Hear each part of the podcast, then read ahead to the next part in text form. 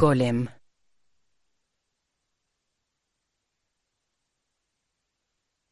Paulina. Premiada en 2015 en el Festival de Cannes y en el Festival de San Sebastián.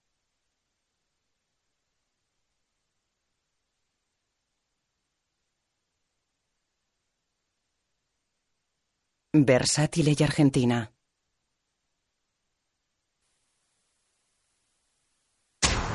Cine argentino.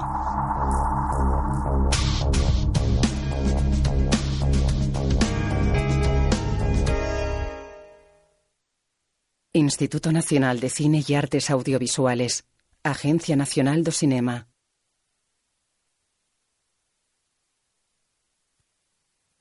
Una producción de la Unión de los Ríos, Lita Stantic Producciones, Full House, Videofilms y Storylab. En coproducción con Telefe y Argentina Cine, en asociación con Versátile y AZ Films.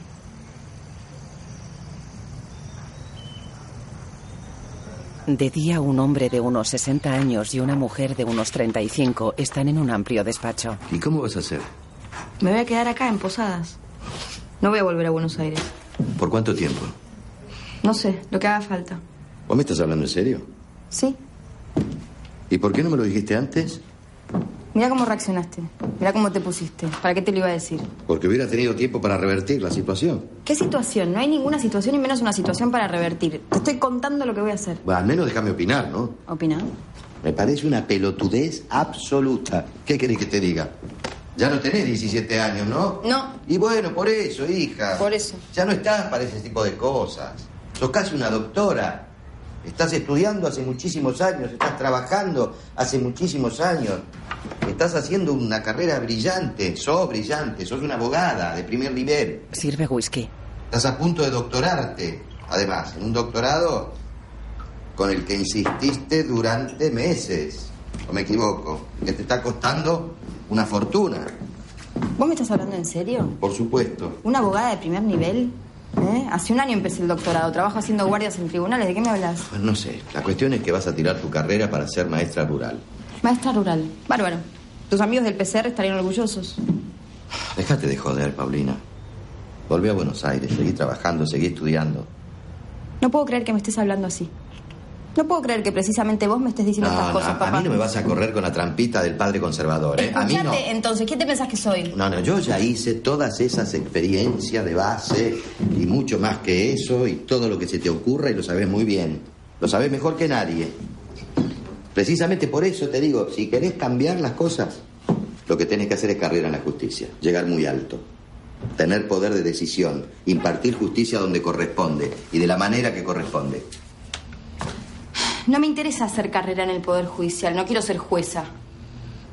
Si para vos eso es lo mismo que irme a la selva a organizar una guerrilla guevarista, estás hecho mierda, estás mezclando todo con todo y yo así no discuto. Él bebe serio. Argumenta, a ver, ¿Qué? argumenta. Demostrame que tenés razón. Que lo que querés hacer es importante y no las fantasías románticas de una mochilera. Fantasías románticas de una mochilera. Así es. Te estás haciendo gracioso. Para nada. Sí, sí, porque me decís que tengo una carrera brillante y un futuro único siempre y cuando haga lo que a vos te parece que tengo que hacer. A veces me hablas como si fuese una nena de 12 años. Me cansa, me harta. Tu dogmatismo, tu autoritarismo. Te mostrás como un progresista en lo que te conviene, ¿no? Pero mira cómo vivís. Mira cómo reaccionás. Mira con la gente con la que te No, juntas. pará un No, sí, poco, sí, sí. Yo te planteo algo que sale de tus esquemas y te comportás como un reaccionario, como un conservador. Vos sabés muy bien que yo vengo trabajando en el armado del proyecto con Rudy hace tiempo. Vos mismo lo estuviste haciendo. Siempre te pareció un proyecto fantástico, ¿no? Con un poco de cinismo, como siempre, pero lo apoyaste. Bueno, lo conseguimos, se aprobó, se pone en marcha. Yo quiero estar ahí. Quiero trabajar ahí. Estoy abandonando una carrera brillante en el Poder Judicial. Sí. Voy a abandonar un doctorado por el que me vengo pelando el lomo hace meses también. ¿Pero por qué? ¿Eh? Por un proyecto que me parece muchísimo más importante que toda la carrera judicial que a te hace sentir tan orgulloso. Porque quiero ponerle el cuerpo. Vos decís, soy brillante, una abogada brillante. La verdad no me importa ser brillante si no veo que lo que hago le modifica la vida a alguien. Y tal vez tenés razón, ¿eh? Soy una pendeja ingenua, una mochilera. No sé, pero prefiero equivocarme ahora y perder cuánto dos años ahora que volverme resentida y cínica dentro de diez. Fantástico. Se echa hielo en el vaso. Fantástico. Resentido, cínico y conservador. Espectacular. Me convenciste. Tenés razón. Tenés razón. ¿Sabés lo que voy a hacer? Voy a mandar toda la mierda. Me voy a ir a Formosa, al impenetrable, alfabetizar a los tobas. Ahí sí me voy a convertir en un héroe. No seas infantil, discutí como un señor de tu edad, por favor. ¿Sabés qué? Si yo me voy, en una semana Veloc está militarizando la seguridad en la provincia. Y en un mes está deportando a todos los beneficiarios del maravilloso programa. Poner el cuerpo. No me jodas, hija. ¿A vos te parece que yo no le pongo el cuerpo a la cosa? ¿A vos te parece que lo que yo hago no le cambia la vida a nadie? Contestame, ¿de verdad te parece que no le cambia la vida a nadie? ¿No me vas a contestar? No seas boludo, no dije. No, no, no, no, no, no, no, no. ¿Le cambia la vida a alguien? ¿Sí o no? ¿Le modifica la vida a alguien? ¿Sí o no? Sí, le modifica la vida a todo. Perfecto. Entonces no seas tramposa. Vos sabés que estás sobrecalificada para eso. Si querés cambiarle la vida a alguien, hacé lo que tenés que hacer. Vos estás preparada para ser la directora de ese programa. Eso que querés hacer lo puede hacer cualquier chica de 20 años, de segundo año. ¿Querés formar parte del programa? Me parece perfecto, pero desde tu lugar. Un lugar acorde a tu preparación, a tu categoría profesional, a tu nivel intelectual. Ella bebe del vaso de su padre.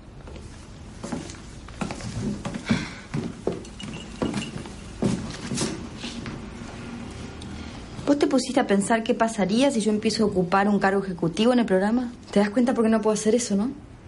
Pues soy tu hija.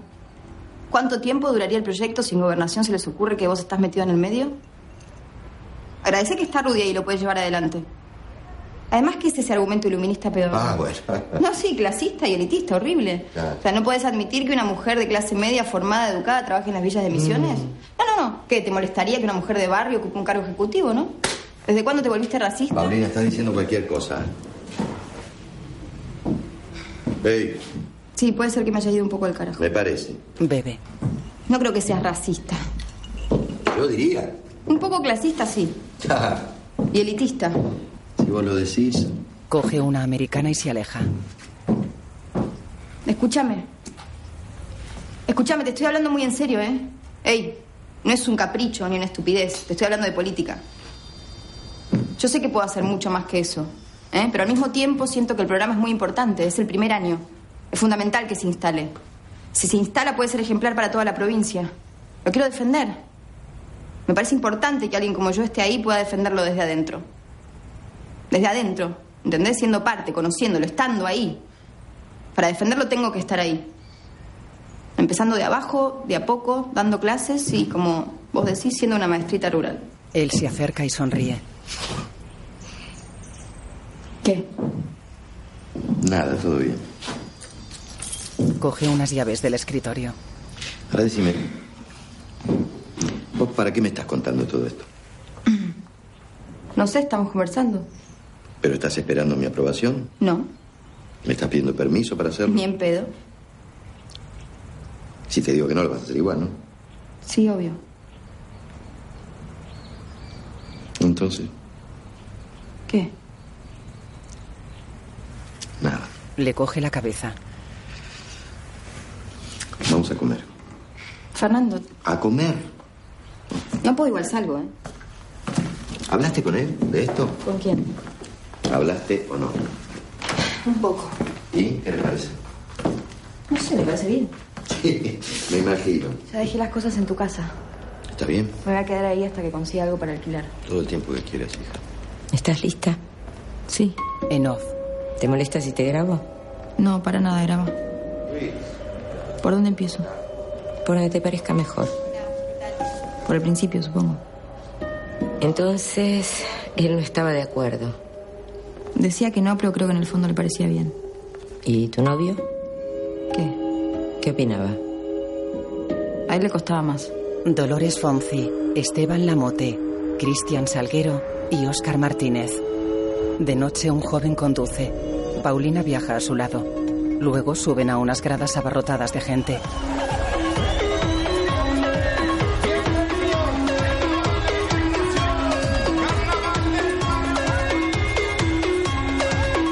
Una joven baila con un gran tocado de plumas y bikini de pedrería. Paulina y el joven observan desde las gradas. En una carroza bailan tres mujeres con tanga y sostén de pedrería. Carrozas y comparsas desfilan ante la gente. Paulina, el joven y otra pareja caminan por la calle.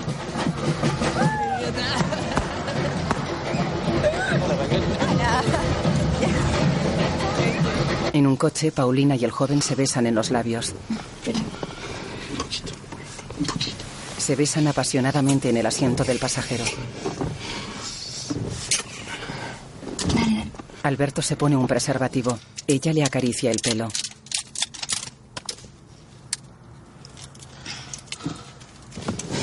Copulan.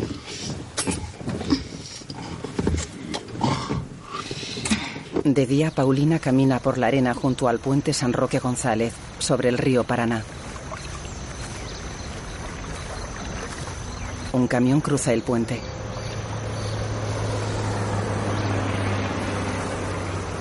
Paulina mira pensativa alrededor. Se sienta sobre el capó del coche. Alberto se acerca. Es moreno de pelo corto.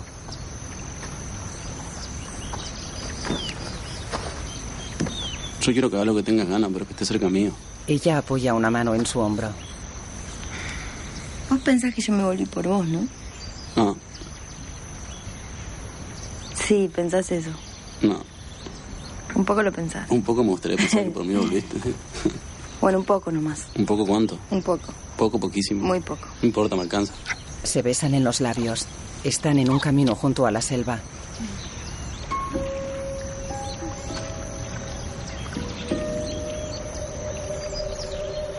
La cámara recorre una aldea de chabolas. En una sala, Paulina está sentada a una mesa con varias personas. Eh, algunos la conocen, otros no. Ella es Paulina.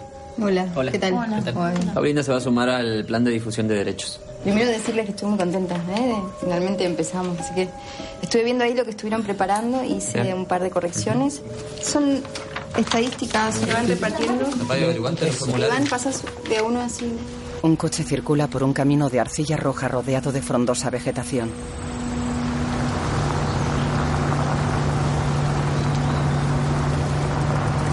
Rudy conduce. Paulina va de acompañante.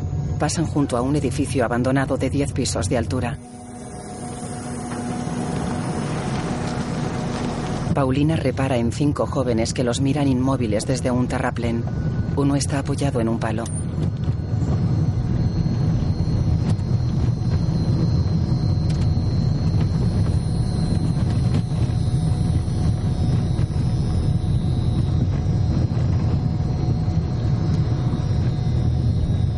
El coche se aleja. En un colegio, Rudy y Paulina se asoman a un aula de primaria. La saludó. La maestra. No quiero. ¿No? ¿Por qué no querés? Canción. Vamos Ahora mismo, Víctor. Rudy y Paulina se van. Ahora. Eh, vamos. Escuchen, un minuto. Sentados. A ver, chicos, ¿se acuerdan de mí? Están en un aula con adolescentes.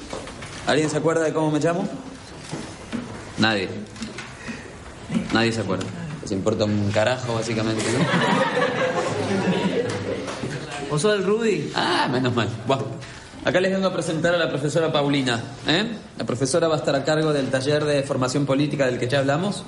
Bueno, es importante que vengan al taller, ¿eh? que no falten, que cualquier duda que tengan, cualquier consulta, lo pueden decir a la profesora.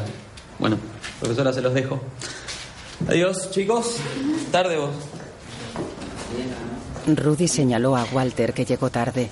Paulina camina ante la pizarra. Bueno, como bien dijo Rudy, mi nombre es Paulina y voy a estar a cargo del taller este semestre. ¿Alguien se imagina con qué puede tener que ver? Seguramente todos pensarán que tiene que ver con los políticos, ¿no? Porque cuando uno le hablan de política piensa en los políticos o no. La mayoría evita mirarla. Algunos garabatean en sus cuadernos. ¿Alguien me puede decir en qué sentido la política se relaciona con los que no somos políticos?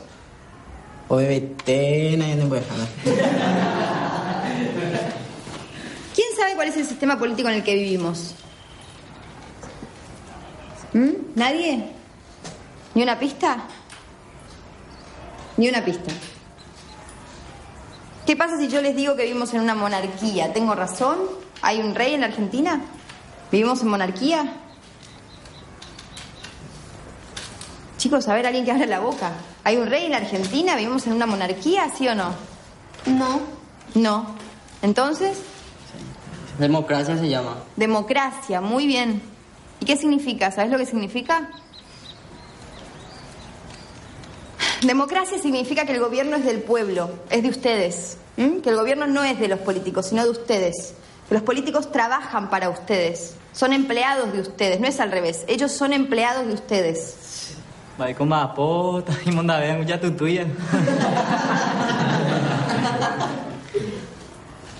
Difícil de creer, pero es así. A ver, por ejemplo, acá, en el aula. Acá, ¿quién tiene el poder? ¿Ustedes o yo? Vos tenés el poder, maestra. No, estás equivocado. Yo trabajo para vos. Yo soy tu empleada, yo vengo a enseñarte. Si vos querés que yo me vaya, me voy. Si vos te querés ir, te vas. Entonces, si yo me quiero ir, ¿puedo irme? ¿Y usted no va a decir nada? Yo voy a dar la clase. Si vos te querés ir, es tu responsabilidad perderte la clase. Yo no puedo decirte nada. Entonces, ¿me puedo ir? ¿Nos podemos ir todos? Yo no te puedo obligar a que te quedes. La clase la voy a dar igual. Los alumnos se van. En un despacho.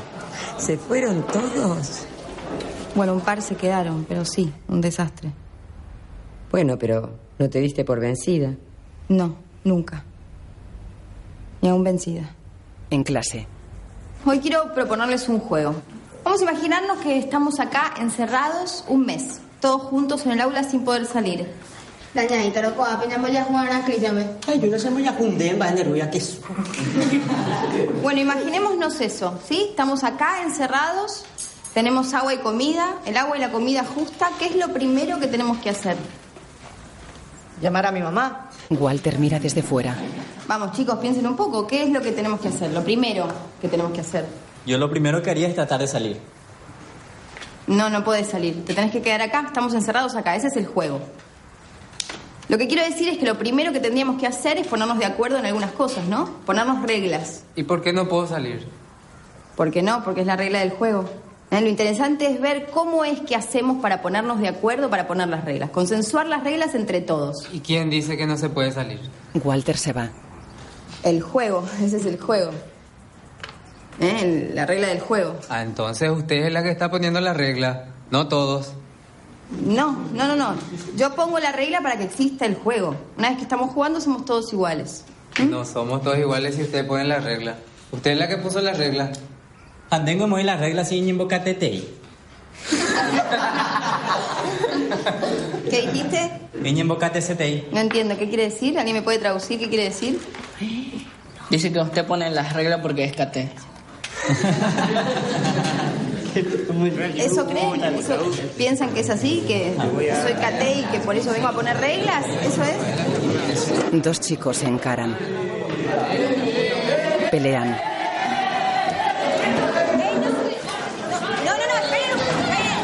¡Les falta! ¡Les falta hacer la banda! ¡Andar esperando afuera, les falta! ¡Te sentáis! ¡Te sentáis! ¡Basta, dije! Fuera, Paulina fuma en unas escaleras. La maestra se sienta junto a ella. Gracias, ¿eh? La maestra mira el pitillo. ¿Tenés? No, pero toma. Le da el cigarrillo. El tío del más grandulón hace años le, le tajeó la cara al padre de Solano. Son unas bestias. Se agarran todo el tiempo. Ahora están más tranquilos. Igual te suspendí la clase, ¿sabes?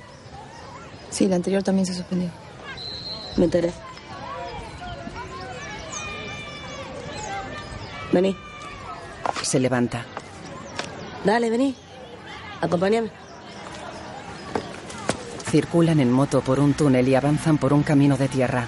Paulina viste camiseta roja y va de pasajera.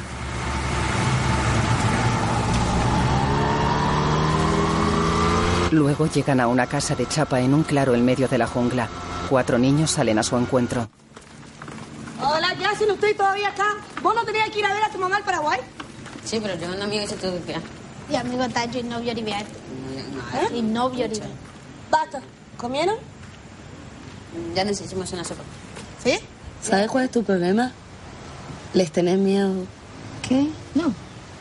Peor, le tenés lástima. Beben vino. ¿A vos te gusta que te tengan lástima? Si vos le tenés lástima, ellos te van a hacer la vida imposible. Te van a terminar odiando, vos vas a terminar odiándolo a ellos, ¿no? Enfréntalo. Gánale. De noche, junto a la casa, beben sentadas a una mesa. Brindan. Lo conozco desde los 15 más o menos. Iba al colegio, al liceo de la vuelta. En ese momento me parecía un bombonazo, tenía moto, era hermoso. Me enamoré mal. Desde ahí que estamos. ¿Y ahora cómo va la cosa? No, man. Después nos mudamos a Buenos Aires juntos, pero él no se la bancó y se volvió. ¿Se volvió? Sí. Es tan básico para algunas cosas. ¿Lo escuchás hablar de política, por ejemplo, y lo querés matar? No, te juro, es un desastre. Es mi peor es nada, es como un castigo, más bien lo que tengo con él. ¿Y vos qué? ¿Yo qué? ¿Qué? No, cero. Dale, Además parece un novio que tengo solo gurises ese que viste. Pero en la escuela, algo, alguna cosa. No, no, no. ¿No? ¿Abrimos otra? Coge una botella. ¿Qué hora es? Porque es un poco tarde, ¿no? Ya. ¿Ah? Es, es tardísimo, Laura. Prendo la motito y vamos. No, llamemos un remis. No, un remis a esta hora, esta zona no viene. No es un segundo. vamos. ¿Decís? Pero para, para. Em, ¿Vos estás para manejar? Sí, ahora yo me subo la motito y el viento me despeja de ¿Seguro todo. que sí? Cae al suelo. Sí, seguro que me llevar así. Tira de ella. Caen las dos. Van hacia la moto. Sí, llévatela, me la traes mañana pasado. ¿Vos sabés manejar, no? Sí. Ahí está el arranque. Y mañana tengo que ir al colegio, pero tengo media hora a pie nomás. Dale, llévatela. Si no me la trae tu novio, ay, lo conozco, lo voy a andar en moto. Paulina monta. Bueno, gracias. Mañana te la traigo. Se dan dos besos. Chao. Se va.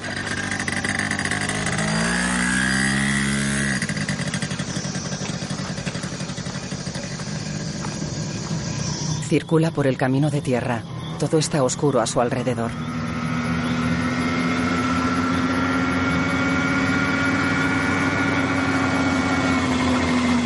Pasa el túnel y avanza por un camino pobremente iluminado.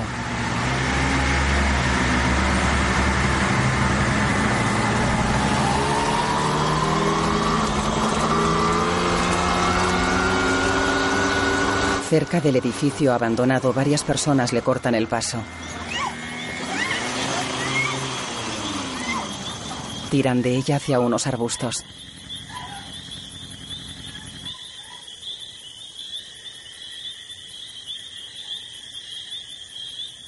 De día, un joven de unos 18 años trabaja en un aserradero. Es moreno, con pómulos marcados y nariz ancha.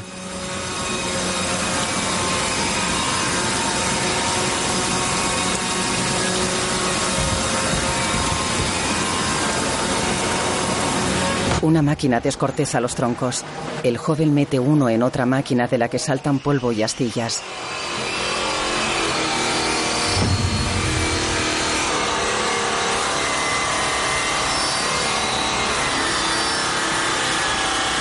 En un baño se peina ante un espejo. Fuera está sentado en un banco.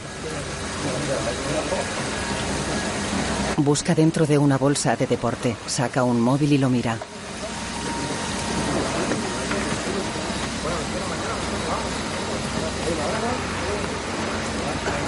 Camina con la bolsa al hombro y se acerca a una casa con tejado de uralita. Un niño está en el jardín.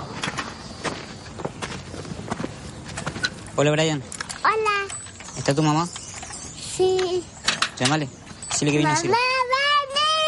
Una joven sale de la casa. Hola.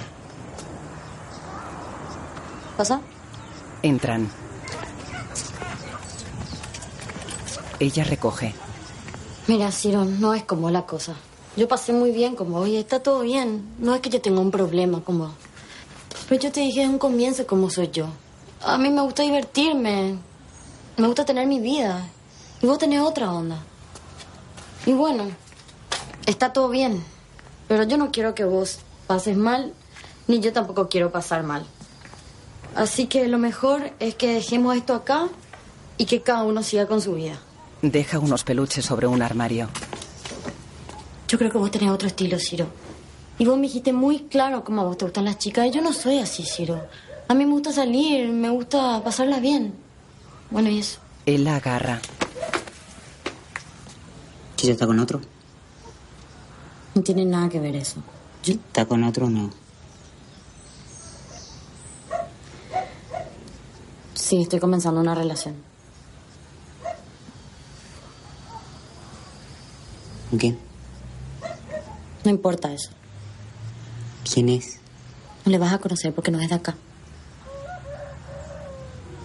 ¿Y dónde es? Brasilero es él. Ciro y Vivi se aguantan la mirada. Desde un terraplén, Ciro, Walter y tres jóvenes miran un coche que circula por el camino de tierra.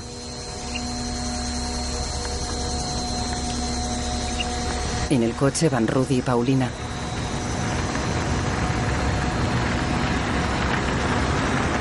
Los chicos les observan. Sandro está apoyado en un palo. Mirá, Ciro, ahí viene tu novia. Corren hacia el otro lado del terraplén. Vivi pasa en moto vestida con una camiseta roja. ¡Mi amor! ¡Vivi! ¡Mi amor! Vivi, mi amor, me caso contigo, te amo. Vení que te quiero presentar a mi hijo. Bájate acá, vení. Mira, tirame un besito. Ciro la mira con rabia. Mirá cómo se puso, Ciro. Y tu si le faltamos respeto a tu novia. Pasa que está linda, bro. Walter entra en clase. Les importa un carajo, básicamente. ¿Vos sos el Rudy? Ah, menos mal. Bueno, acá les vengo a presentar a la profesora Paulina. ¿eh? La profesora va a estar a cargo del taller de formación política del que ya hablamos. Bueno, es importante que vengan al taller, ¿eh? que no falten, que por más que no quieran o lo que sea, estén acá, que cualquier duda que tengan, cualquier consulta, se lo pueden decir a la profesora. ¿eh? Bueno, profesora, se los dejo. Adiós, chicos. Pórtense bien. Tarde vos. Bueno, como bien dijo Rudy, mi nombre es Paulina y voy a estar a cargo del taller este semestre. En el aserradero, Ciro y otros empleados colocan tablones en cintas transportadoras.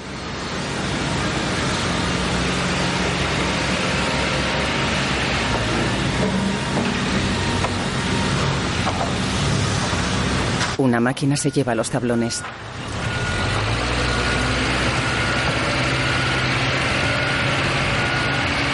Junto a un árbol, Walter dibuja en una libreta.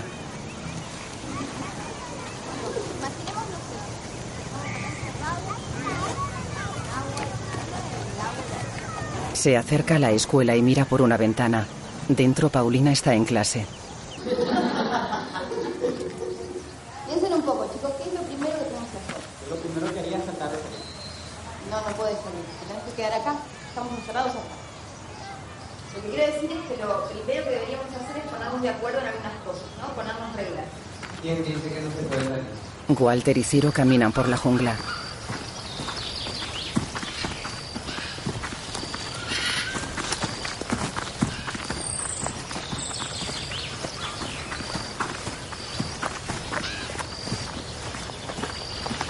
Rápido.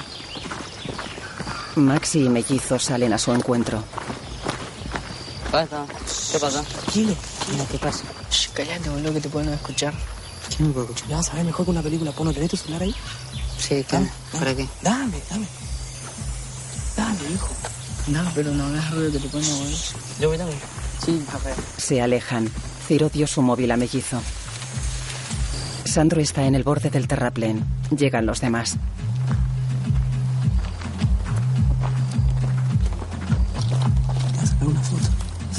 Mellizo enfoca con el móvil.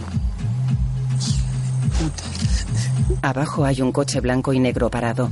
Una joven acuclillada junto a la puerta abierta del pasajero hace una felación. Es buena la Vivi. ¿Quién firma? Sandro apoya su mano en la espalda de Ciro. Qué linda novia tenés. Te tengo envidia, Ciro. Ciro mira tenso desde lo alto del terraplén.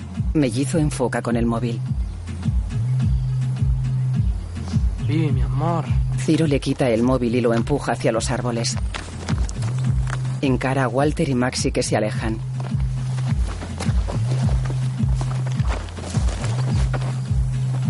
Ciro se asoma furioso desde el terraplén. Encara a Sandro que retrocede.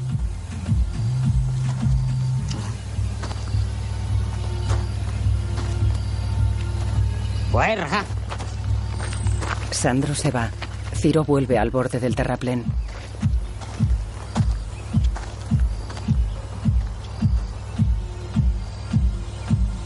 Abajo, Vivi se quita las bragas. Ciro la mira serio.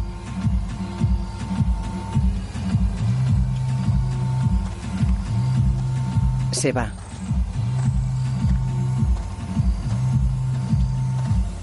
De noche los cinco están sentados en un porche. Mellizo bebe de un botellín.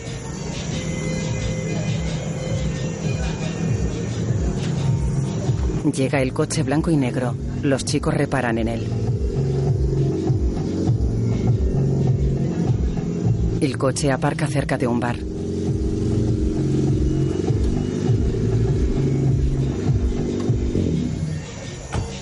Bajan dos hombres. Ciro los mira serio.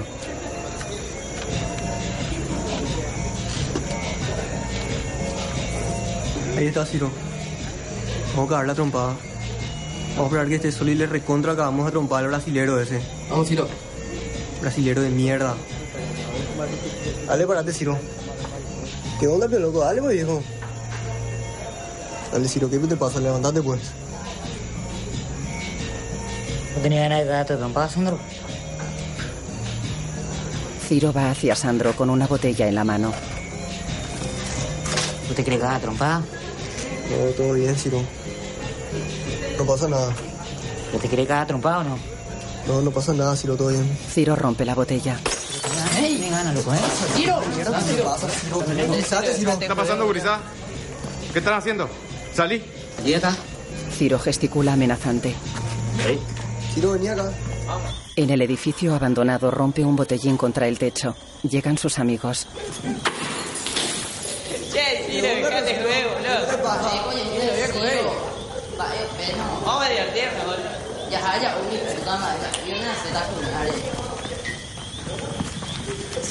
¿Qué onda, loco?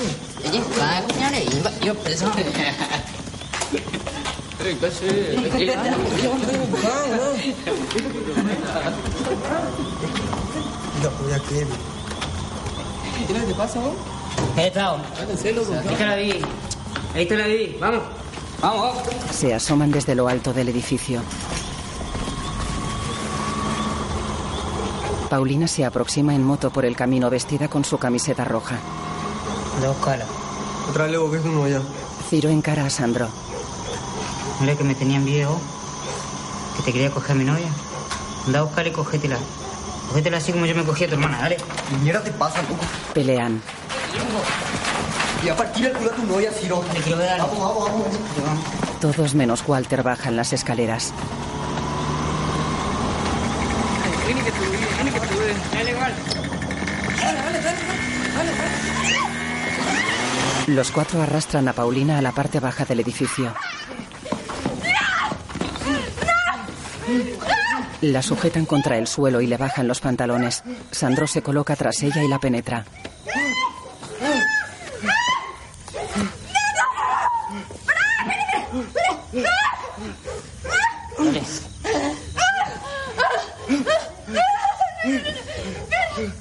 Sandro para. Ciro lo mira serio.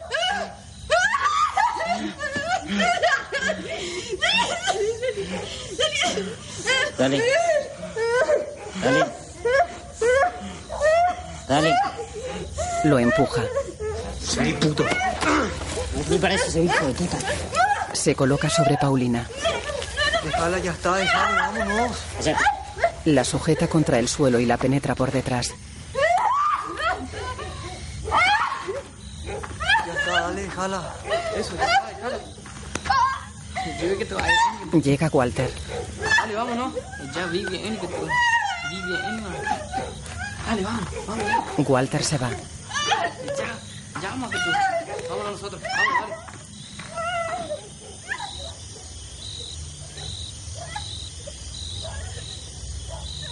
La imagen funde a negro.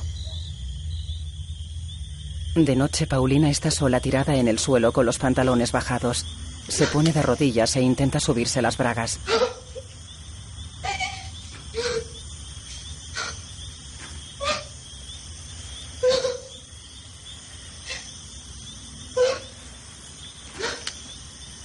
Se pone de pie y se viste tambaleante.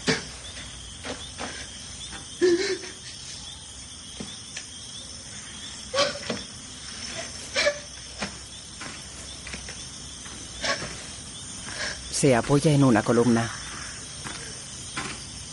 Va hacia la moto tirada en el camino. La levanta.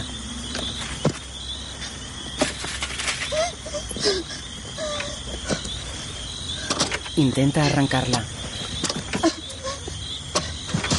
Mira tensa alrededor.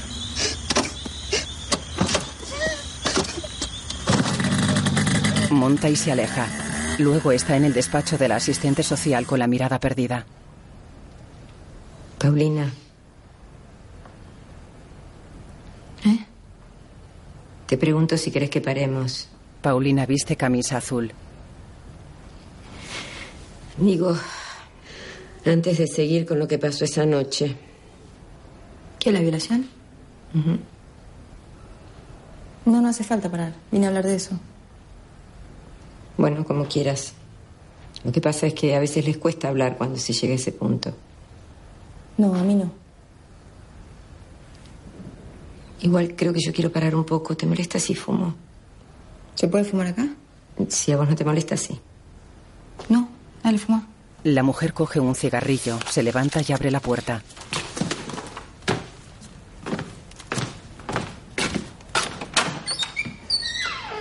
Enciende el pitillo y fuma apoyada en el marco. Paulina está sentada de espaldas a ella.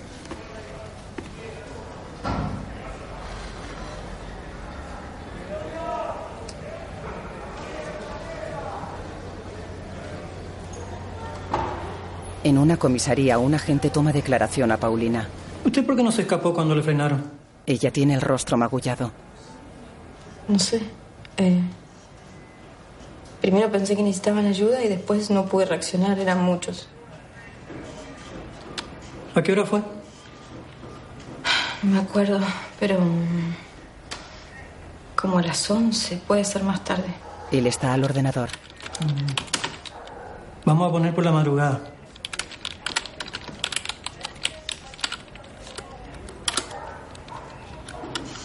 ¿Sabe el nombre de los agresores?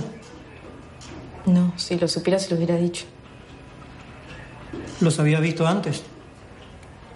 No, no creo. No, como le dije, estaba oscuro, me taparon la cabeza, no, no vi nada. ¿Pudo haberlo visto antes? No, no. ¿Cómo estaba vestida? ¿Qué? ¿Su ropa? ¿Qué ropa llevaba puesta? Una remera, un pantalón, unas zapatillas. ¿Podría describir su ropa? Ella lo mira sorprendida. Sí, una remera roja de manga corta, un pantalón suelto. No llevaba nada sensual ni provocativo, si es lo que estás preguntando. Perdón. Son los datos que necesito para el informe.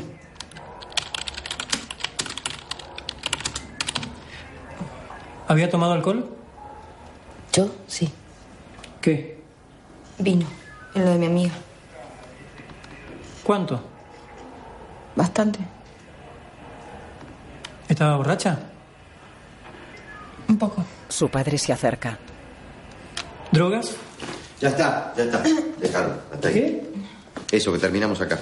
Vamos. Estoy siguiendo el procedimiento, El señor. procedimiento está bien, ya terminó. Paulina está en una camilla. Contusión en el área vaginal, pequeña hemorragia y hematoma perineal. Ahí está. Vamos a proceder con el hisopado. Pásame el tóculo. Por favor, con la cola para arriba. Eso. Levanta un poquito la pierna acá. Así. Ahí es. Ahí está, levántale. Esto te va a molestar un poquito, ¿sabes? Re- Seguir respirando hondo como antes. Flojita, no te tenses. En una consulta. Este y este son los analgésicos y los relajantes. Lo vas a tomar cada 12 horas o cuando vos creas que haga falta. Ahora, lo importante son estos, que son los retrovirales. Te podés llegar a sentir mal, tener náuseas, pero por nada del mundo vas a interrumpir el tratamiento. ¿Sí? Sí, gracias. De noche, Paulina está tumbada de costado en una cama.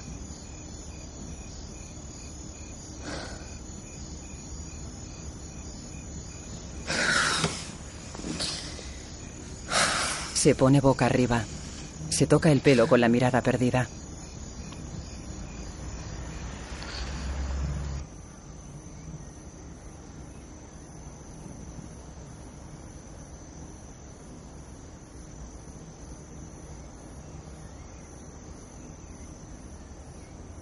De día sigue en la cama con los ojos abiertos.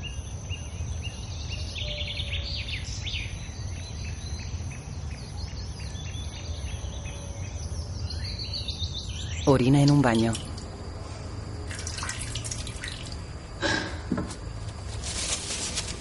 Corta papel higiénico y se seca.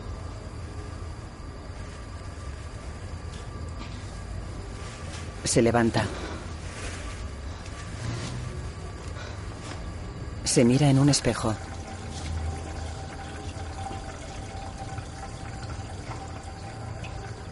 Está en un despacho. Usted sabe, no, esto no es un tema sencillo, pero necesito preguntarle, ¿no? Está bien. ¿El acceso fue vía normal? o- Sí, vaginal. Bien. ¿Las lesiones que usted padece eh, solamente están referidas en el certificado médico o alguna otra más? No, no. Están todos, según el forense, están ahí en el, en el expediente. Este, también necesito preguntarle esto. ¿Usted se hizo alguna algún examen con relación a enfermedades venéreas? Sí, me han hecho todo lo que se... Todo lo El, que kit- se hace. el, el kit de abuso. Todo.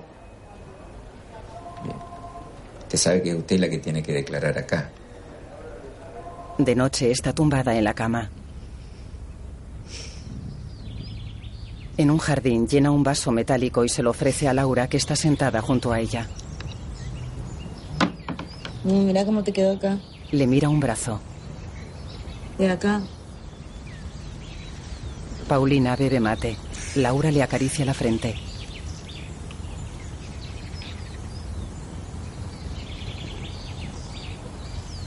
Paulina apoya la cabeza en su hombro. Laura le acaricia el pelo. De noche está tumbada de costado en la cama.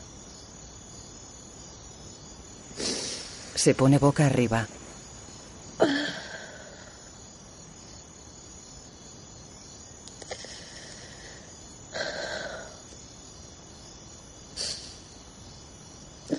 Se enjuga las lágrimas. De día está en el despacho del asistente social. Bueno, acá es donde empiezo a no entender. ¿Qué cosa? ¿Qué te estaba pasando? Tenía que seguir. Pero digamos que el modo que elegiste sí es raro. No tuve muchos casos como el tuyo. Entonces, ¿qué me quieres decir? Me pregunto qué estabas buscando. En su cuarto, Fernando se abrocha pensativo una camisa sentado al borde de la cama.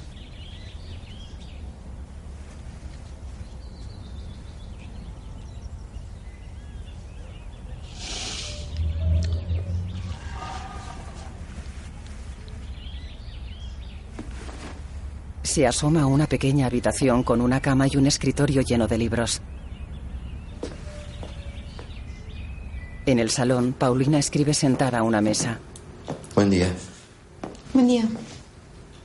¿Vas a salir? Eh, sí, voy a trabajar. ¿A trabajar? Sí, a la escuela. Ya avisé que me reincorporaba. ¿A quién? ¿A Rudy? A la oficina del programa, es que no puedo seguir faltando. Se aleja bebiendo de una taza. Mira, hija, no sé si es lo mejor. Es un poco pronto. Además puede ser peligroso. ¿Peligroso por qué? No sé, me da miedo. Me parece que estás tratando de reaccionar demasiado pronto. Estas cosas llevan tiempo. No sé si estás preparada. Estoy preparada, me siento bien. ¿Cuánto tiempo más tengo que faltar a mis responsabilidades? No te preocupes, en serio, estoy bien. ¿Eh? Me están esperando. Lo besa en la mejilla, recoge sus cosas y se va.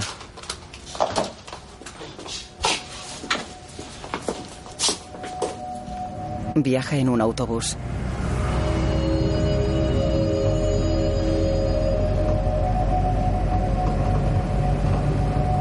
Mira por la ventana. Pasan cerca del edificio abandonado. Queda pensativa.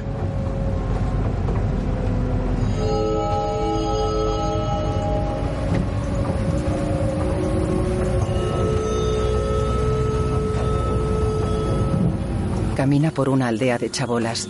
Tres niños juegan junto a una casa de madera y chapa. Paulina se cruza con cuatro jóvenes. Avanza por un estrecho camino entre casas con vallas de madera.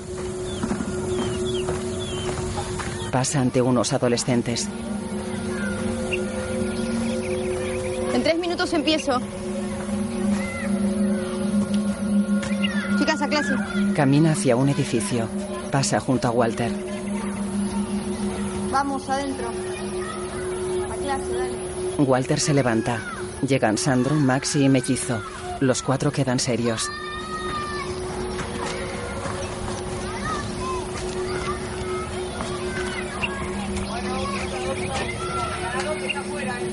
Walter y Maxi entran en clase y se sientan.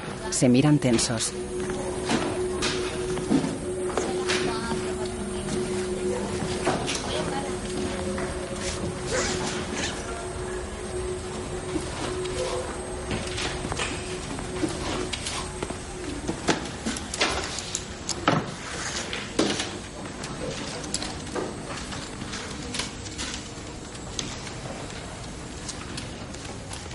Paulina está de pie junto a la mesa del profesor.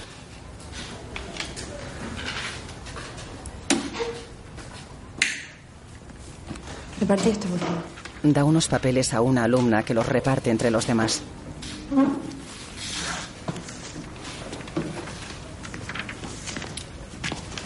Lean sus papelitos.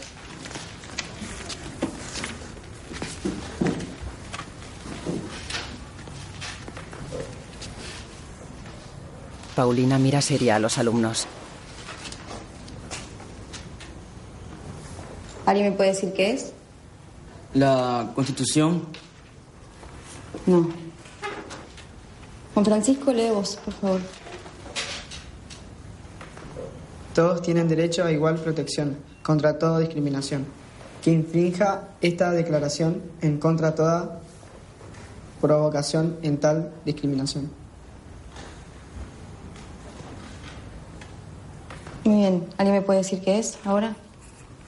Código penal. No, no, no es el Código Penal. Es la Declaración Universal de Derechos Humanos. Son los derechos que todos tenemos por el solo hecho de haber nacido en algún lugar del planeta. Solo por el hecho de existir y pertenecer a la especie humana.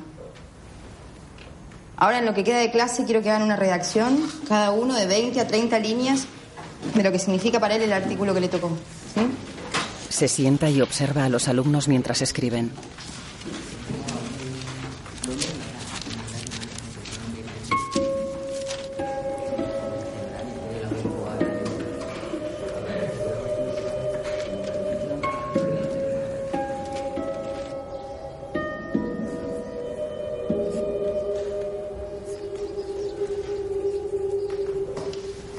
Se levanta. Bueno, chicos. A ver, Silvana, lee vos. La chica coge su papel. Bueno, la frase que me tocó habla de la esclavitud. Dice que ningún hombre puede ser esclavo de otro hombre, porque los hombres son todos iguales. Antes, los hombres blancos se sentían superiores y por eso sentían que todas las demás razas eran como animales y que podían utilizarlas como hoy utilizamos a los perros y a los caballos. También sentían que todas las demás razas les pertenecían. Hoy en día también muchos hombres sienten que los otros les pertenecen. De noche. Queremos que los diferentes organismos, ministerios, fiscalías, ANSES, bancos y demás estén acá en los barrios una vez al mes, para que ante cualquier consulta cuenten con eso. Los diferentes puestos van a estar instalados acá en el patio de la escuela, ¿sí? durante toda la semana. Los van a atender de 8 de la mañana a 7 de la tarde. Acuérdense, es importante que vengan el lunes para poder completar el trámite durante el resto de la semana. ¿Sí? Llega Alberto. ¿Una pregunta? ¿Y para el tema del documento hay que venir con los chicos también? Primero no. Vienen solos, les toman los datos y luego les dan un turno para otro día de la misma semana. ¿Sí? Después ya sí, vienen con los chicos para que les hagan el pianito, les, les tomen la foto y que luego firmen ellos. ¿Sí? Bueno, cosas a tener en cuenta entonces. El lunes es el día de sacar los turnos para el resto de la semana. Sí, eso quedó claro. Alberto para el coche en un camino. Paulina baja y se aleja.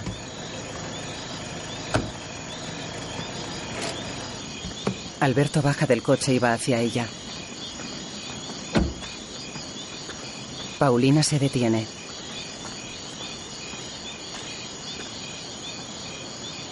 Estuve hablando con un amigo. Trabaja en una empresa de seguridad. Ellos conocen gente por ahí, si queremos pueden empezar a averiguar. ¿Averiguar? Sí, averiguar, empezar a moverse. ¿Averiguar qué? Averiguar quiénes fueron, Paulina. Yo sé quiénes fueron. ¿Qué? Eso que me parece que sé quiénes fueron. Creo que son unos pibitos de la escuela. ¿Vos me estás hablando en serio? No estoy segura, pero creo que fueron ellos. ¿Y hace cuánto que sospechas de esto? No sé, desde que volví a la escuela, más o menos. ¿Y por qué no me dijiste antes? ¿Sabés los nombres? Escúchame bien, Alberto. No quiero que hagas nada, ¿entendés? Paulina, vos te volviste loca. Vos seguís yendo ahí sabiendo que Necesito que te tranquilices. Hablaste con tu viejo, tu viejo no, no sabe hablé esto. con nadie porque no estoy segura. Es algo que yo quiero manejar. Paulina está totalmente loca. Primero volver ahí, después venir No, no así tiene a mí. nada que ver una cosa con otra. Yo voy ahí porque es mi trabajo. Lo de los pibes es otra cosa. Vos me estás diciendo que hace 15 días volvés a ese lugar, le ves las caras a los hijos de puta que te violaron y no hacen nada. No, no me voy a tranquilizar nada. Vamos a ir a la comisaría, vamos a hacer la denuncia y No, vamos no a vamos a tu a ir a ningún lado. No te metas, no te metas en mis decisiones. Tus decisiones, me estás volviendo loco, Paulina, estás haciendo cualquier cosa. Necesito que me dejes hacer las cosas a mi manera. ¿A tu manera? Ir a darle clase a un hijo de puta que te violó, ¿esa es tu manera? Se aleja. Ella se arrodilla en la cuneta.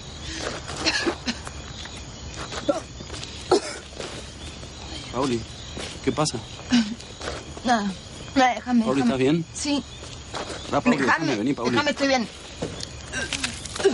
Alberto camina por el pasillo de un hospital. Entra en una habitación.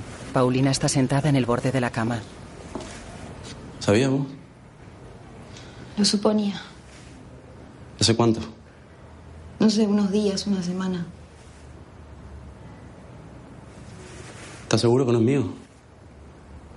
Sí, bastante vos, ¿no? Me gustaría hacerme un análisis para sacarme todas las dudas. ¿Un análisis? Un ADN, Paulina. A eso es lo que te importa, saber si sos o no el padre. ¿Te parece poco? No, me parece el pedo. Me parece mal. Me haces mal. ¿Qué? Me haces mal, me estás haciendo mal. Se levanta y va hacia una ventana.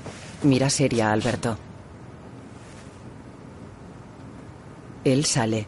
En el pasillo se cruza con Fernando. En off, No volví a verlo más. ¿Todo bien? Alberto pasa de largo. Creo que se fue de la provincia o al Paraguay. No sé. Fernando camina por el pasillo y entra en la habitación de Paulina.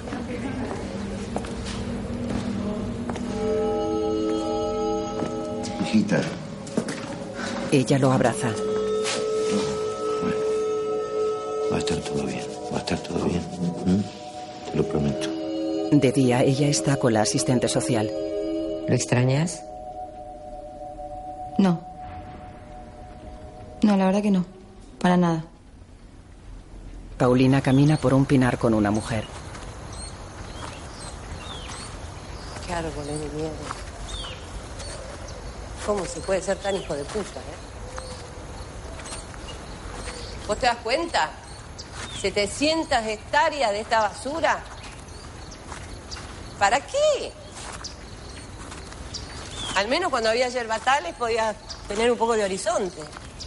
Ahora vienen estos forestales hijos de puta Te hacen mierda la tierra, devastan todo, la selva, la flora, la fauna, te llenan toda esta hojarasca de mierda que se te mete por todas partes y se forran de guita. ¿Sabes lo que era? Cuando la selva llegaba hasta acá. Sí, me acuerdo. Te vas a acordar vos. Tú eres un monito chiquitito así. Nada te puedo acordar. En off. Me hizo muy bien. Descansé mucho. En el despacho. Hablé mucho con mi tía también. ¿Te puedo preguntar de qué? ¿Mm? Si puedo preguntarte de qué hablaron. Mirá, vení, vení, mirá lo que No sé de todo, de boludeces. Mirá lo que está diciendo si no es increíble. Es un pájaro. Me encanta, pero no entiendo la pregunta. Quería saber si habían hablado del tema. Paulina está con su tía en un jardín. Tu vieja era tan hija de puta. De noche en el porche de su casa. Siempre se dijo que ella era la buena y yo era la mala. Mentira. Ella era un sorete. Lía tabaco. ¿Te acordás vos algo de ella? Nada. Un poco borroso. Y, y te acordás de ella seguro como un ángel, ¿no? Como una aparición del cielo. Algo así. Ves siempre lo mismo. La reina de la bondad. No sabés lo que era. Un demonio. Te doy un ejemplo. Cada vez que a mí me gustaba alguien, ella hacía lo imposible para levantárselo primero. Y lo conseguía, ¿eh? Tenía éxito, le iba bien. Ya de más grande, cuando vivíamos juntas, se encerraba con los tipos y gritaba que no se podía pensar en otra cosa. ¿Vos te crees que la estaba pasando bomba? No, era un show. Paulina queda pensativa. De día está tumbada en un diván con la mirada perdida.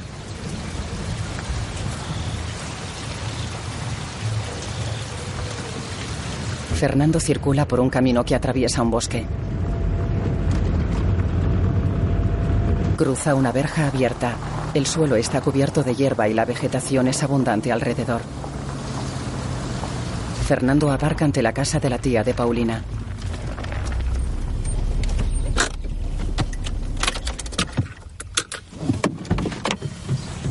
Baja del coche. Va hacia la entrada y da palmadas.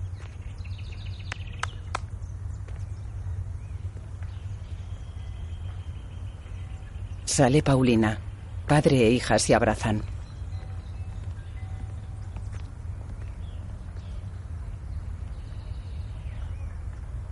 Caminan por el jardín. ¿Te vas a quedar unos días más aquí? No creo. Quiero volver. Quiero volver a la escuela. Además, Victoria se va a Buenos Aires para un concurso. ¿Me saludaste? No la vi. A lo mejor se fue para no cruzarse conmigo.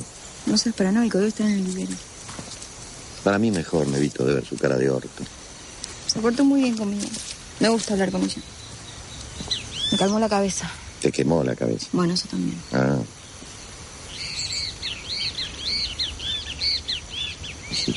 Él le acaricia el pelo. Yo te quería decir que sigas con tus cosas por ahora. Mm. Que me parece bien este tiempo que te estás tomando. Y si querés seguir yendo a la escuela, yo lo entiendo por ahora, por un tiempo. Mm. Pero quiero que sepas que ya está todo arreglado. Por supuesto que lo que yo quiero es que sea tu decisión, el momento, el lugar, la forma. Lo que quiero es acompañarte de la mejor manera. Pero yo ya hablé con tu ginecólogo. Me dijo que te quedes tranquila, que está todo arreglado. Así que, cuando vos lo decidas, Papá, estuve pensando mucho. Fernando camina rápido por el jardín. Va hacia Victoria, que está junto a una mesa con semilleros y un pequeño microscopio. ¿Qué pasa? ¿Vos te volviste loca? Vos te volviste completamente loca, ¿no? No, no me tranquilizo. Te fuiste a la mierda. ¿Me dejas hablar? No, no te dejo hablar. ¿Qué me vas a decir? Es una locura. ¿Cómo se te ocurre meterle eso en la cabeza? No tuve nada que ver yo. Es ella. Ella lo quiere tener. Está decidida. Está loca. Pero es lo que quiere hacer. Esperemos. Esperemos. Lo peor que podemos hacer en este momento es presionarlo. En casa de su padre, Paulina está sentada en la cama. Mira pensativa alrededor. Lleva una camiseta de rayas. Se levanta, coge un portátil y un par de libros del escritorio. Saca ropa de un cajón. Coge un pañuelo y se sienta en la cama.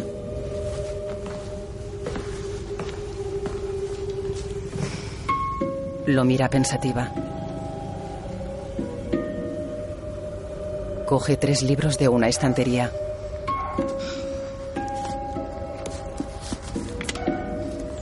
Está sentada en la cama. Se va.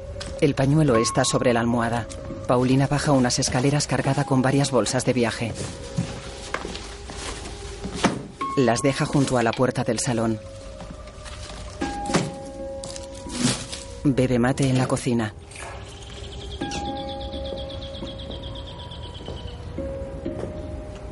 Llega su padre. ¿Cómo estás? Bien. ¿Y esas cosas? Vine a buscarlas. Me voy a quedar en lo de Laura. Creo que va a ser lo mejor. ¿Allá?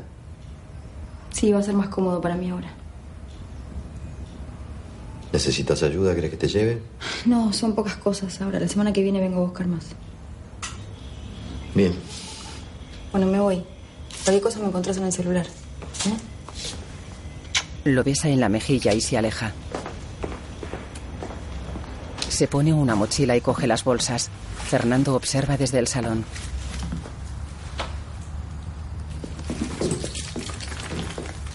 Ella va hacia la puerta principal. Cruza la parcela.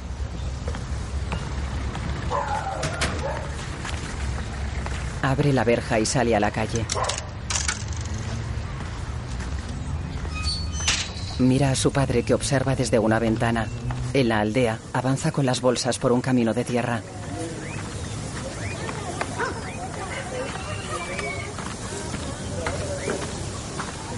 Entra en una casa con el interior de madera. Hay cuadros colgados y una estantería con libros. Pasa a una habitación. Deja la mochila sobre una cama y mira por una ventana abierta.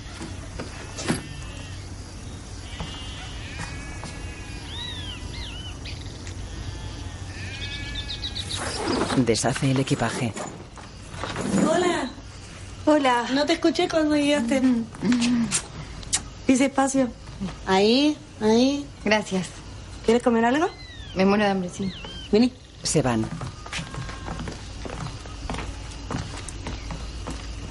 Circulan en moto. Paulina va de pasajera. Aparcan junto a una casa con valla de madera.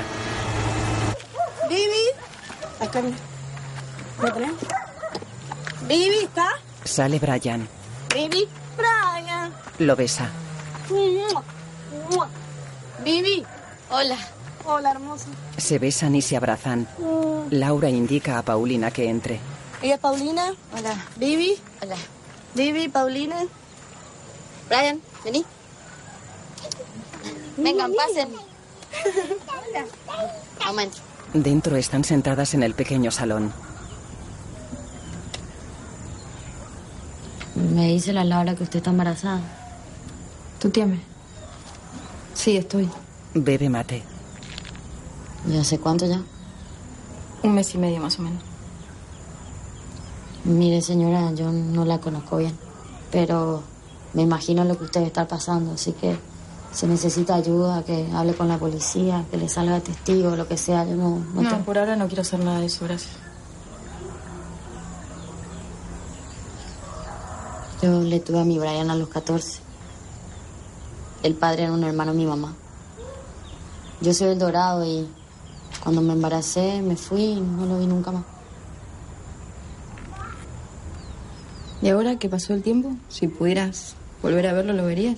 Está muerto el hijo de puta. Era un vago, un borracho. Mi vieja siempre lo defendía. Cuando me enteré que lo habían matado una cuchillada en una fiesta, me alegré. Pero esa noche llegué a mi casa y me puse a llorar como loca. El Brian me preguntaba qué me pasaba y yo no sabía qué decirle. No me daba cuenta si estaba llorando alegría o la bronca de no haberle matado yo. Paulina queda pensativa.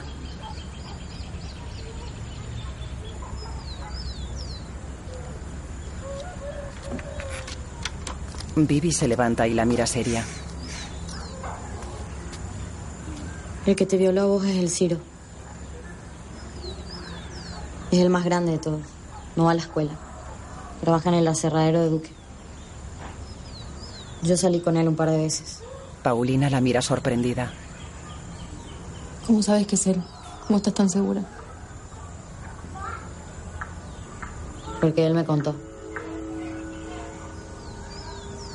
¿Ciro cuánto se llama? No, no, no sé el apellido. Yo le digo Ciro nomás. ¿Y cómo es? Paulina avanza por un camino. Lleva una noraca azul. Para. Un camión sale del aserradero cargado con tablones. Ella entra. Avanza entre montones de tablones apilados.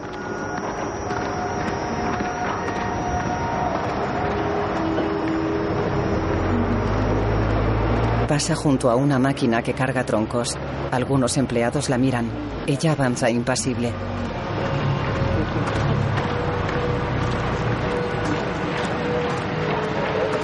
Busca con la mirada. Ciro palea astillas. Mira hacia un lado y se detiene sorprendido.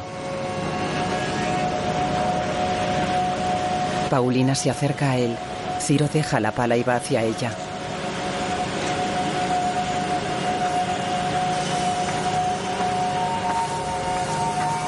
Ciro. Necesito hablar con vos. ¿Ahora? No, ahora no. Necesito hablar un rato. ¿Qué querés? No te preocupes, no te va a pasar nada. Nadie sabe que vine acá. ¿Qué es lo que querés? Ya te dije, necesito hablar. Es lo único que te pido. Me parece que no estás en condiciones de decirme que no a nada. No te asustes, te doy mi palabra, no te va a pasar nada. Es un rato. Después no me vuelves a ver. Ya averigüé. El jueves terminás al mediodía. Te queda la tarde libre. El jueves a las 5 de la tarde te espero. No voy a ir con la policía ni nada, quédate tranquilo. Te veo ahí. Chao. Él queda pensativo. ¡Ey! ¿Dónde? Ahí mismo, en el lugar. Se va.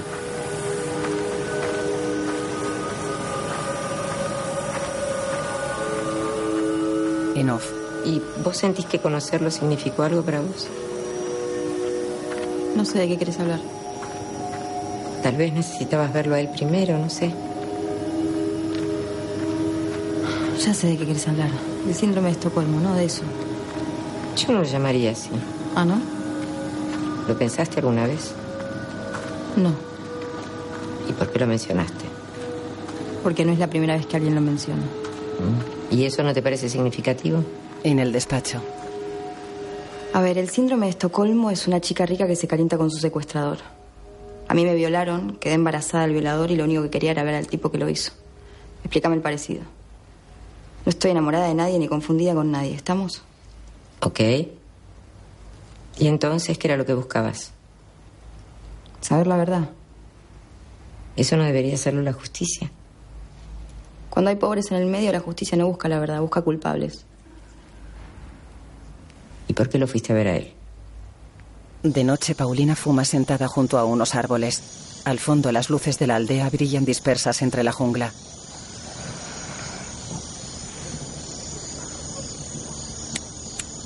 Se enciende otro pitillo.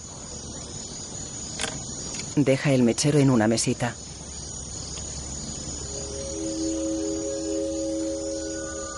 De día camina por la aldea.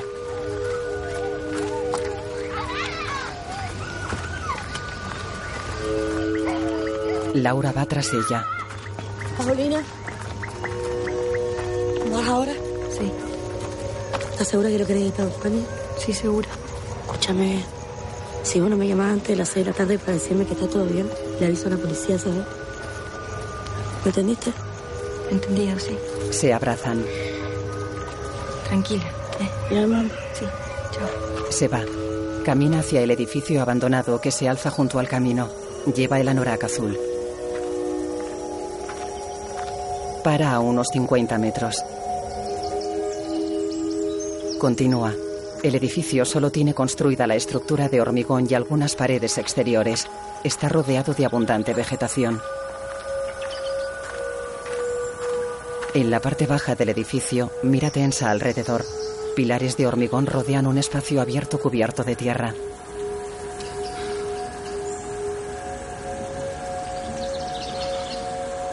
Paulina se estremece. Mira de nuevo alrededor.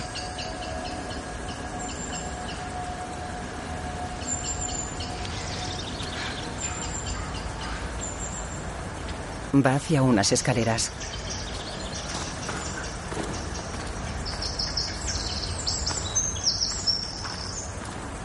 Sube.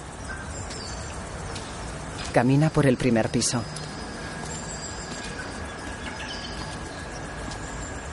Se asoma entre dos pilares y mira hacia abajo.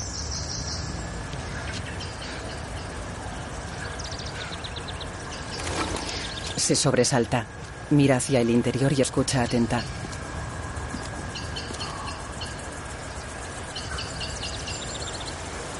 Se asoma de nuevo y mira alrededor.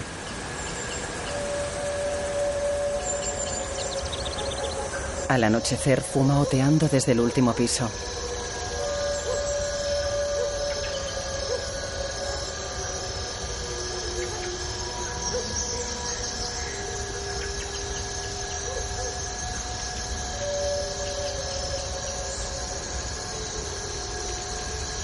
De día, Fernando conduce por el puente de San Roque.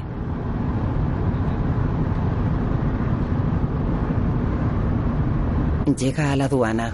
Un cartel reza: Bienvenidos a la República de Paraguay. Bienvenido a Paraguay. Muchas gracias. ¿Tiene algo que declarar? No. Procedemos a verificar. Fernando camina por una calle. Entra en un local de compraventa de coches.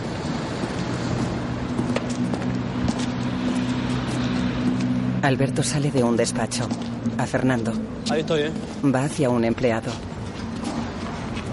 ¿Cómo viene esto? En una hora. Lo va a tener, ¿no? Con Fernando. No sé. ¿Y vos no vas a hacer nada? No es mucho lo que puede hacerse. Es ella la que decide. Paulina no está bien, ella no puede decidir. Ya lo sé, pero aún así.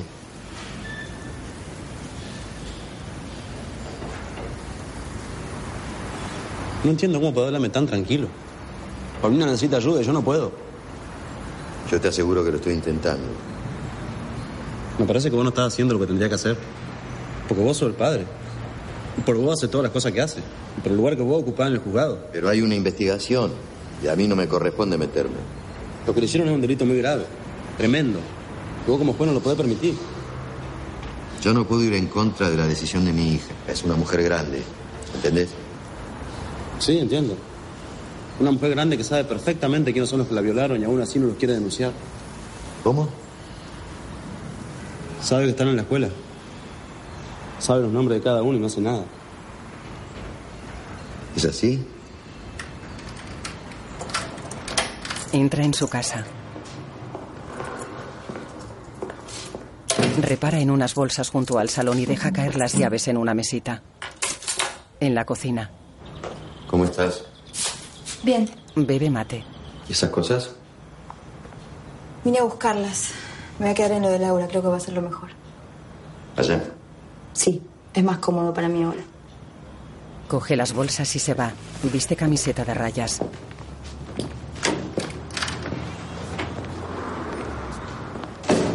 Fernando va hacia una ventana y observa a Paulina que se aleja. De noche sostiene un vaso y se recuesta en una silla, apoyando los pies en un puff.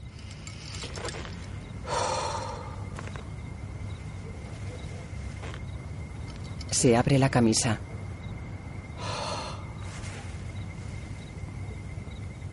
Queda pensativo. Sale al jardín.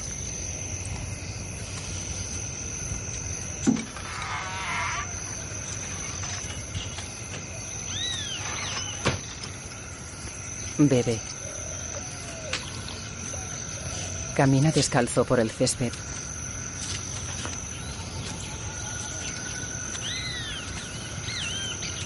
Bebe.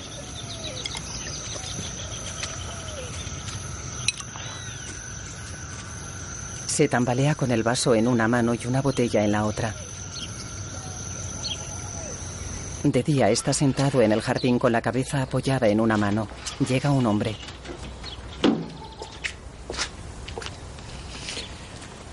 Buenos días, doctor Vidal. Buenos días, gracias por venir hasta acá. No se preocupe. Yo no sé si usted está al tanto, pero mi hija tuvo un incidente con una bandita de su zona. Sí, algo supe, pero nos ordenaron no avanzar. Lo sé, fui yo el que pidió eso. Pero ahora necesito que se ocupen. ¿Qué necesita exactamente? Necesito que identifiquen a los agresores, que los aprendan y que permanezcan todos detenidos.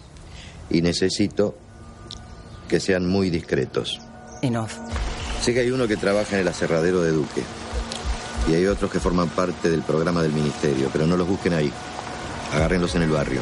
En la aldea, la policía va hacia unos chicos. ¡Quieto, policía! ¡Alto! ¡Quieto, policía! Los persiguen.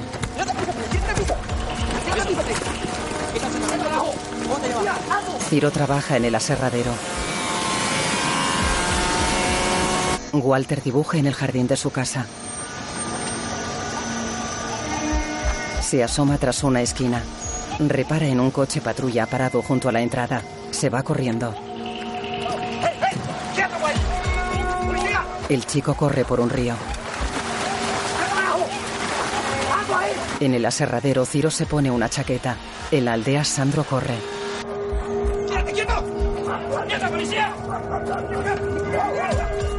Ciro avanza serio por un camino. Va hacia el edificio abandonado. Un coche se aproxima al joven. Ciro se vuelve. ¡Mano arriba al auto! ¡La mano arriba al auto! ¡Mano arriba al auto! ¡Te dije no escuchar, mierda! ¡Dale! ¡Dale la pierna, dale! Hermano, por ahora, ¿eh?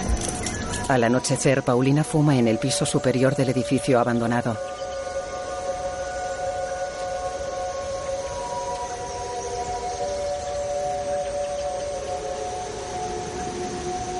En comisaría, Ciro está en una celda. ¡Fuiste vos el que te la dije! ¡Fuiste vos! Yo no fui, yo no.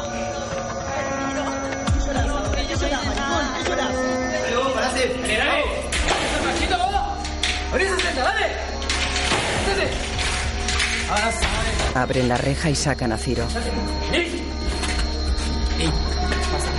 Lo llevan a una sala. Dos agentes sujetan a Walter. Ahí lo tenés, mira. Ahí lo tenés. Repetí lo que, lo que me dijiste recién, ¿eh? Decime, ¿fue él? ¡Decime! ¿Fue él? Sí. Sí. Golpean a Ciro. Lo arrastran por un patio y lo meten en una sala. Dos pastores alemanes salen de una jaula y entran en la sala.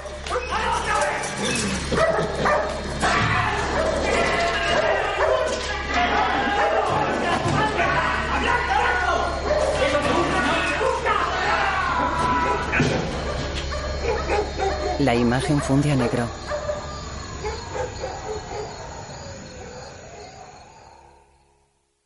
De día, Paulina camina por un pasillo con cuatro hombres. Viste camisa gris.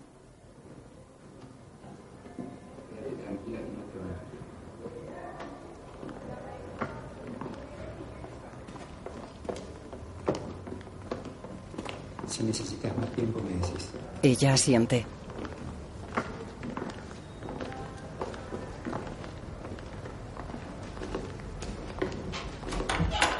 Entran en una sala y cierran. La puerta tiene una mirilla rectangular.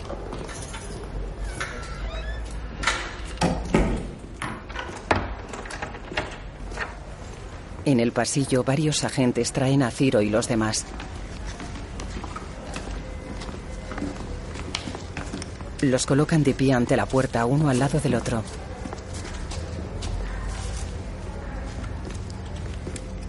Los chicos sostienen cabizbajos un cartel sobre el pecho. En la sala, un hombre observa por la mirilla. Bien. A Paulina. Señorita Vidal, están las personas para el reconocimiento. Ella conoce el procedimiento. Cuando esté en condiciones, por favor. Ella mira la puerta pensativa. Se acerca y observa por la mirilla.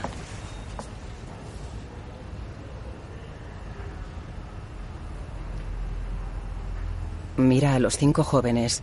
Tienen magulladuras y moretones en el rostro.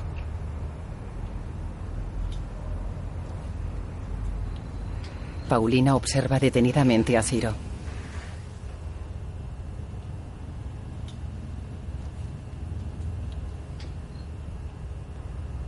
Se aleja de la puerta y se sienta.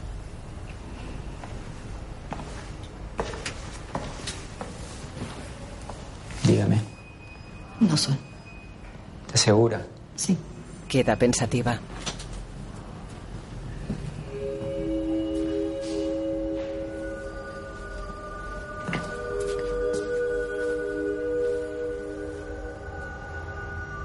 Los chicos permanecen de pie en el pasillo.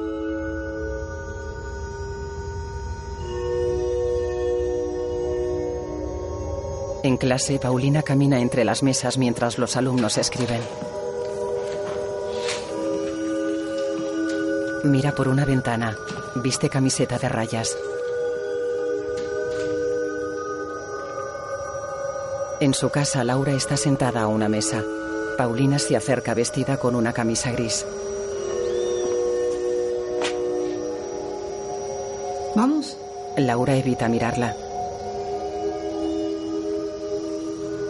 ¿Qué te pasa? Nada. No sé lo que me pasa. Paulina se sienta. Creo que no está bien lo que estás haciendo. No entiendo. Hasta acá te acompañé, pero no puedo más. No sé qué querés demostrar. No quiero demostrar nada. No entiendo qué querés demostrar. ¿A quién le querés demostrar? Yo no puedo más. Me parece mal lo que estás haciendo. Se miran fijamente. Ok.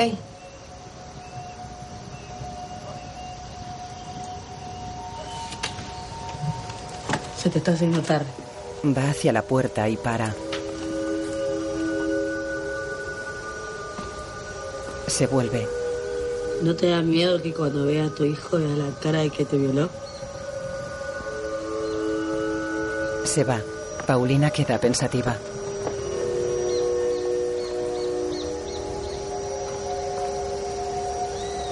Sale y observa desde la puerta.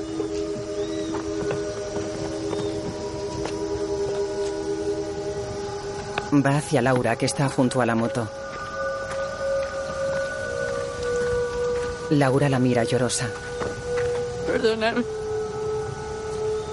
Dale, perdóname. Se abrazan. Perdóname.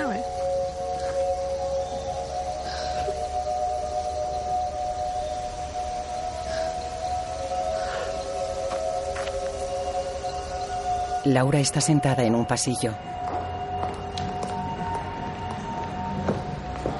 Fernando pasa ante ella y se aleja por el pasillo.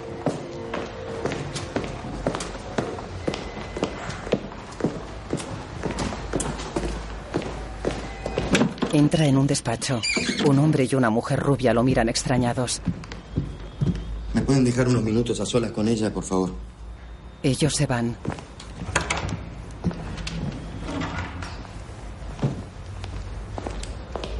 Fernando va hacia Paulina, que está en la antesala del despacho. ¿Qué vas a hacer? ¿Viste en el estado en el que los dejaron? ¿A quiénes? ¿Los viste, sí o no? ¿Por qué no me dejaste a mí? ¿Por qué no me avisaste? ¿Dejarme a mí? ¿Qué hubieras hecho? No sé, lo estaba haciendo mejor que ustedes. ¿Mejor que ustedes? ¿De qué hablas? Dale, Fernando. Yo estoy actuando de acuerdo con la justicia. Ah, estás actuando de manera fría y objetiva, ¿no? Vos sabés muy bien que esos son los tipos que te atacaron. Suponete que quede claro. ¿eh? Que esos pibes van presos. ¿Qué? ¿A quién les sirve? ¿A mí? ¿A vos? ¿A quién? ¿Cómo a quién le sirve? Es la justicia, no importa a quién le sirve. Es la ley. La conocés muy bien. Sí, la ley. La que te hizo decidir que era mejor que los cagaran a trompas en la comisaría, que les arrancaran una confesión, que se cagaran en todos sus No derechos. seas injusta, sabés muy bien que fuiste vos la que no quiso declarar. La que no quiso que hubiera ningún proceso. La que se obsesionó con una cruzada incomprensible.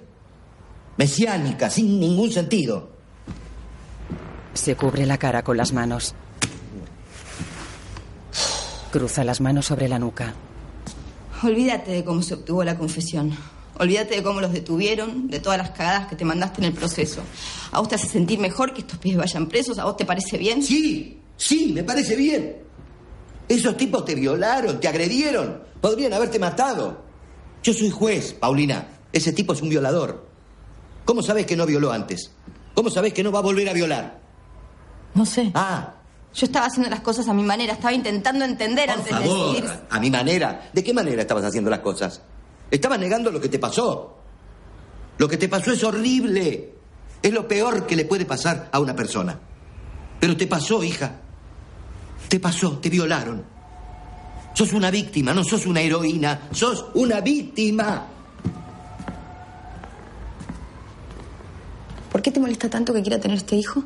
Por favor, no es por el hijo, es por vos. No, no, no, vos no te volviste loco cuando me violaron. Ni cuando no quise que se investigara, ni cuando volví a la escuela. Vos te volviste loco cuando yo decidí tener este hijo. ¿Por qué? Porque es el hijo de una violación. ¿Y si hubiese sido Alberto el que me hubiese violado? Una noche, borracho, es perfectamente posible. Podría haber quedado embarazada. No sé de qué me hablas, no es lo que pasó. Bueno, pero ¿qué dirías? Ahora te hago yo una pregunta a vos. Si hubiera sido así, si hubiera sido Alberto el que te violó, si el hijo fuera de él, en ese caso, ¿qué harías vos? ¿Qué harías? ¿Harías lo mismo o abortarías? Lo abortaría. Ah, abortarías. Sí. ¿Y entonces? Patea la pared. Entra la mujer rubia. Está bien, no pasa nada. La mujer se va.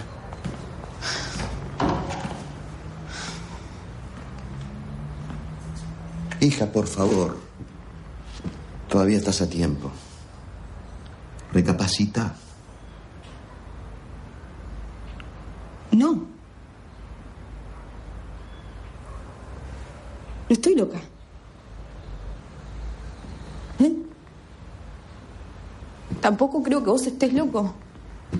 Ni que te hayas vuelto un reaccionario, ni nada. Te entiendo, te juro, te entiendo. Yo no sé qué hubiese hecho en tu lugar.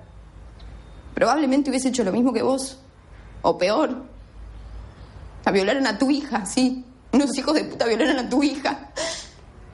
Tenés razón, cualquiera te daría la razón. ¿eh? Pero no estoy en tu lugar. Estoy en mi lugar. Me pasó a mí. Él llora. Lo que a mí me pasó no lo puede entender nadie que no le haya pasado. ¿Sabes qué? Tienes razón, sí, soy una víctima.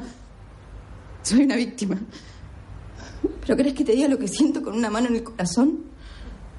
Siento que no me sirve de nada ser una víctima. Soy una consecuencia de un mundo horrible que no genera otra cosa más que violencia. Basta, basta, basta, No, basta, basta, basta. No te quiero escuchar más. No te puedo escuchar No. más. Cállate, cállate.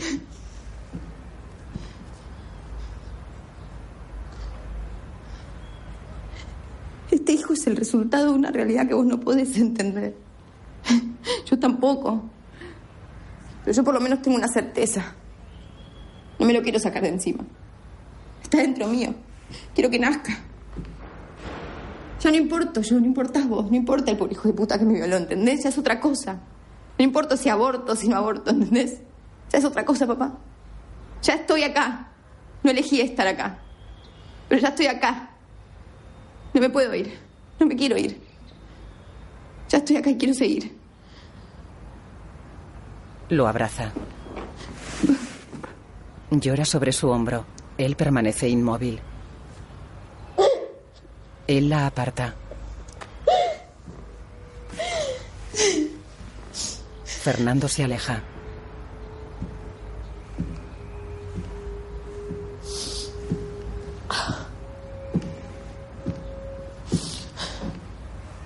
Él se sienta.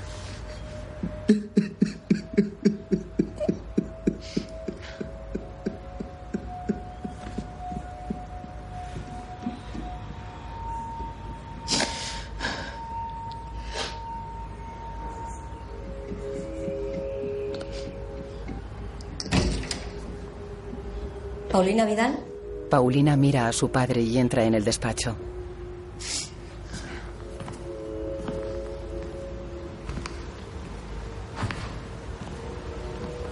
En off. ¿Terminamos? ¿Querés preguntarme algo más? No, creo que no. Ya es suficiente. ¿Qué vas a poner? Siéntese. ¿Qué? ¿Qué vas a escribir en el informe? Así empezamos. Lo que hablamos, lo que me contaste, lo que vi. Bueno, ¿me puedo ir entonces? Cuando quieras. Paulina está sentada en el despacho. Bien, señorita, la escuchamos. ¿Jura usted con pleno conocimiento de responsabilidad ante su conciencia que dirá todo lo que le fuere preguntado y que nada ocultará?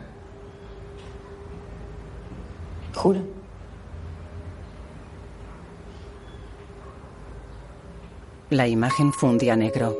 La patota. Al anochecer, Paulina avanza por un camino solitario mirando al frente. Tras ella las luces de la aldea brillan entre los árboles.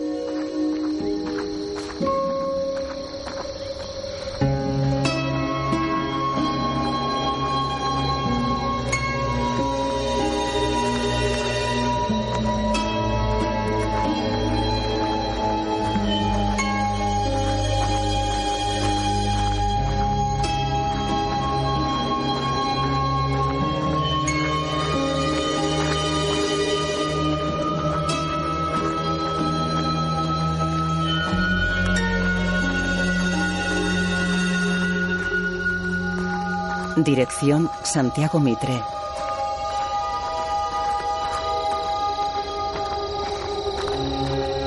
Guión Santiago Mitre y Mariano Ginás. Basada en La Patota. Dirigida por Daniel Tinaire.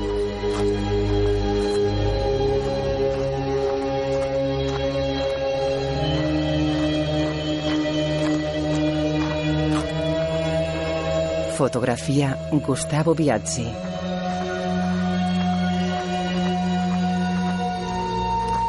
Música Nicolás Barchowski.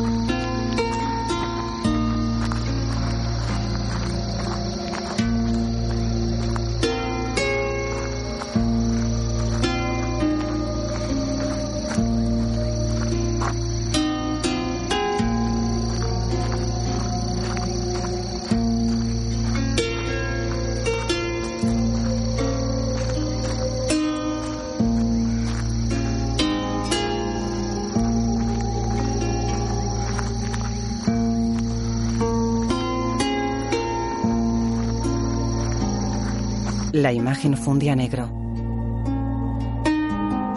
Paulina Dolores Fonzi. Fernando Óscar Martínez. Alberto Esteban Lamote. Laura Laura López Moyano. Ciro Cristian Salguero. Sandro Amado González. Walter Marco Machuca. Maxi Tini Caray Ramírez. Mellizo Walter Casco. Vivi Andrea Cuatrochi. Asistente social Silvina Sabater.